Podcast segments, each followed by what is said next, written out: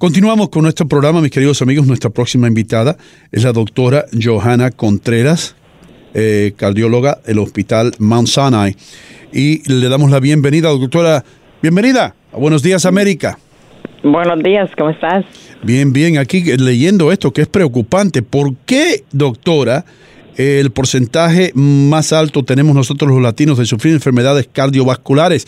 ¿Cuáles son las razones? ¿Será la dieta, los chicharrones, la manteca, la grasa? Todo. nosotros los latinos tenemos un, obviamente un efecto genético, somos genéticamente predispuestos a tener más ratas de hipertensión y tener hipercolesterol alto. Y desafortunadamente nuestra dieta básica no nos ha colaborado. Tenemos también más alta prevención en diabetes. Y lo que pasa con nosotros latinos es la cultura de tener el examen anual, de ver al doctor, de chequearse, no está instalada. En muchos de, nuestros, de mis pacientes, la primera vez que vienen al médico es cuando se enferman de algo, a los 40, 50 años, pero no tienen una, eh, un chequeo anual que todo paciente debe tener después de los 20 años. Mm, doctora, yo no sé si es una barbaridad lo que le voy a preguntar, pero se la voy a hacer igual. Em, usted nos habla de que la alimentación no nos ayuda, ¿no? E, e, esa tradición de nosotros comer eh, o costumbre de comer grasas en exceso y harinas también, pero ¿esto genéticamente viene desde nuestro nacimiento o no? Sí, genéticamente tenemos genes que nos predisponen a tener más, eh, más riesgo de hipertensión. Otra cosa que el problema es que muchas veces los pacientes, obviamente todo ataca diferente, muchas veces los pacientes lo importante es conocer tu historia, tu historia familiar. Mira tu familia, cuánta gente en tu familia tiene hipertensión, cuánta gente tiene diabetes. Entre más personas en tu familia tengan predisposición a diabetes e hipertensión, es cuando más cuidado hay a haber. Porque si en tu familia, tu papá, tu mamá, tus tíos tienen diabetes, el riesgo que tenga, tú tengas diabetes es más grande. So, desde tempranamente el paciente debería cuidarse, eh, hacer ejercicio, disminuir el consumo de carbohidratos, mejorar su dieta, porque la predisposición que él tiene va a ser mucho más alta que otro paciente que no tenga ninguna historia familiar de diabetes. Doctora, ¿y qué hacer entonces? ¿Cuáles serían esos, esos alimentos sanos y cuáles serían los no sanos? Porque es que al ritmo que vamos, todo lo que nos gusta, todo lo que es delicioso o engorda o es dañino para la salud. Pero la preparación. Por ejemplo, yo tengo un grupo de pacientes con los que hemos cocinado juntos y hay cosas que nosotros o por, por nuestra cultura las hemos hecho como por ejemplo fritas. Hoy en día, por ejemplo, las papas fritas, tú puedes comprar las papas, la papa y la puedes hacer al horno. Las empanadas que nos gustan tanto los latinos se pueden hacer al horno. Muchas cosas se puede disminuir la cantidad de grasa que se usa.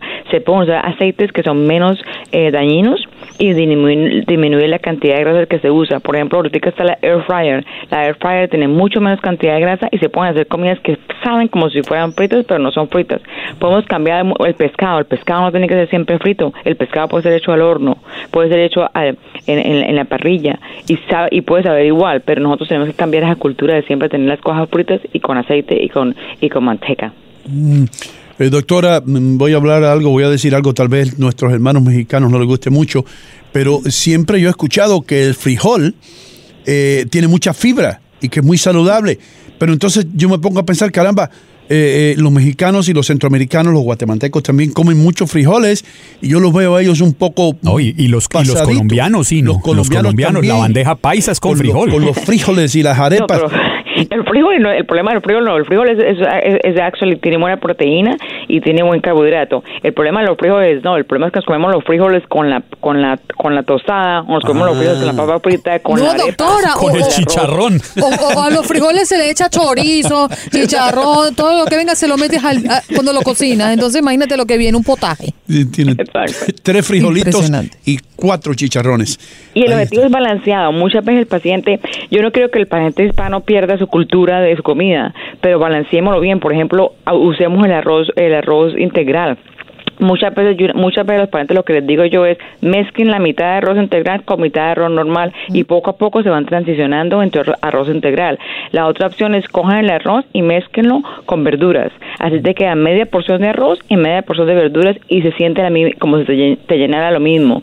So, muchas veces hay que jugar con esos elementos y obviamente si quieres en una pequeña porción de algo que te encanta, una pequeña porción de vez en cuando no te va a matar, pero el problema es no todos los días, es de, de disminuir el consumo de esas comidas. Doctora, tengo tengo una gran curiosidad. De nuestros países latinos, ¿cuál es el que tiene mejor dieta y peor dieta? Uh, buena la pregunta. Uh, Pero también tienes que tenemos que tenemos nosotros tenemos un efecto secundario aquí en, en Estados Unidos que nosotros la, estamos tratando de imitar una dieta que tú en Latinoamérica cuando vas es con frutos frescos y con carnes frescas. Nosotros aquí usamos muchos precocidos, comidas enlatadas que tienen mucha más grasa, mucho más mucho más sal. Entonces, el problema es que nosotros aquí en Estados Unidos tenemos que la dieta nos la cambiamos también, porque en vez de tener las cosas frescas que tenemos en, Colombia o en, en Perú o en Chile, estamos usando cosas precocidas, eh, cosas prefabricadas, eh, enlatados. So, la dieta de nosotros cambia mucho por eso. Óigame, doctora, y en materia de ejercicio, ¿qué hacer? Porque es que realmente la vida de hoy lleva muchos afanes. Eh, ¿Qué recomendarle a nuestros oyentes? 15 minuticos, 30 minuticos diarios son suficientes. ¿Hay que correr o solamente salir a caminar oyendo musiquita, oyendo tu DN radio es suficiente? Eso sí. Son, son, dos cosas. Una cosa es mantener la salud cardiovascular. Para mantener tu salud cardiovascular, la recomendación son 30 minutos de ejercicio aeróbico. El ejercicio aeróbico es el que tú puedes hacer con aumento de la frecuencia cardíaca. Si tu frecuencia cardíaca aumenta, estás haciendo ejercicio aeróbico. La frecuencia cardíaca está la misma, no, no has llegado a tu punto aeróbico. Lo puedes hacer uh -huh. caminando, caminando rápido, subiendo, bajando escaleras. Eh, por ejemplo, yo les digo a mis pacientes, bájense del tren una parada antes de tu parada te da 10, 10 cuadras y ahí mismo durante el día, de tu no, día normal, pusiste 15, 20 minutos de caminada y ahí aumentar la, la, actividad física. Eso es para mantener la salud cardiovascular. Para perder peso tienes que aumentar. Tienen que ser por lo menos más tiempo de los 30 minutos cinco veces a la semana. Eso son las dos cosas diferentes. Algunas veces la, la gente se confunde, pero hay que mezclar las actividades. Nosotros los latinos somos muy sociales. So, hagamos actividades sociales que nos hagan hacer ejercicio, mm. jugar tenis, jugar fútbol. Eh, Actividad social no solamente tomarse el roncito sí, y la tequila, le, levantar, el, el, el, levantamiento de, el levantamiento de botella o el sí. alzamiento de codo no es un ejercicio a claras luces. Doctora, y hablando de eso, eh, el otro día estaba leyendo que un trago de whisky o una margarita tiene hasta 500 calorías, es decir, que eso sí. también, la gente dice, oh, es líquido, esto no engorda, pero sí engorda. Oh, claro. La, el alcohol es una de las cosas. En nosotros, el, el alcohol es uno de los productos más, eh, más que más engorda lo que es azúcar pura. Todo el alcohol es, es, azúcar y las mezclas que hacemos con margarita y los cócteles es pura azúcar. Y ese azúcar que tú no estás consumiendo de una, dos, dos cócteles pueden ser mil calorías. Ahí te llevaste todas las calorías del día. ¿Y malo para el corazón, doctora? Totalmente. El, el, aumento de, acuérdate que el aumento de azúcar también está asociado con aumento de colesterol y el alcohol puede aumentar el colesterol y, aument, y, y producir hígado graso en altas cantidades. So, por ambos lados te engordas y te aumenta el colesterol y puede aumentar la enfermedad cardiovascular. Doctora, ¿y cuántas personas mueren anualmente por enfermedades del corazón? Y si podríamos hablar de las estadísticas proyectadas por las muertes de los latinos.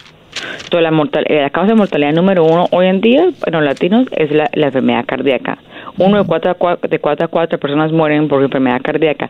La enfermedad cardíaca también es diferente. Es una cosa el infarto agudo de miocardio y otra cosa es la falla cardíaca. Por ejemplo, falla cardíaca, que es lo que yo más hago, nosotros tenemos que una persona, el 25% de las personas con falla cardíaca se mueren al año y el 50% de las personas diagnosticadas con falla cardíaca se mueren a los 5 años.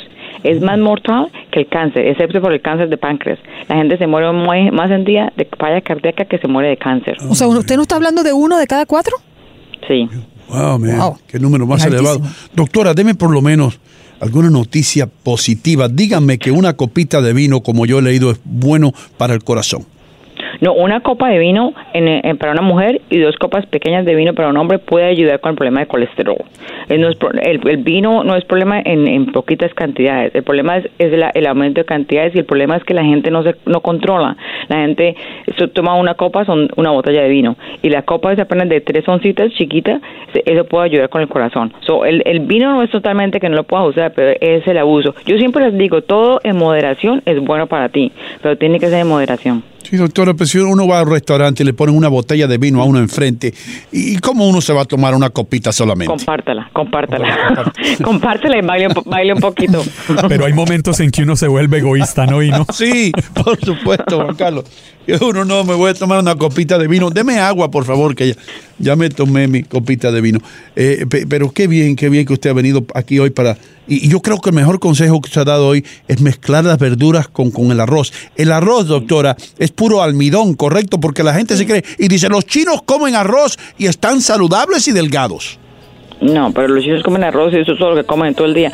Entonces, no, el arroz es una, un carbohidrato simple. So, mezclémoslos con verduras y, y usamos arroz, y el arroz que tiene fibra, que es el arroz integral.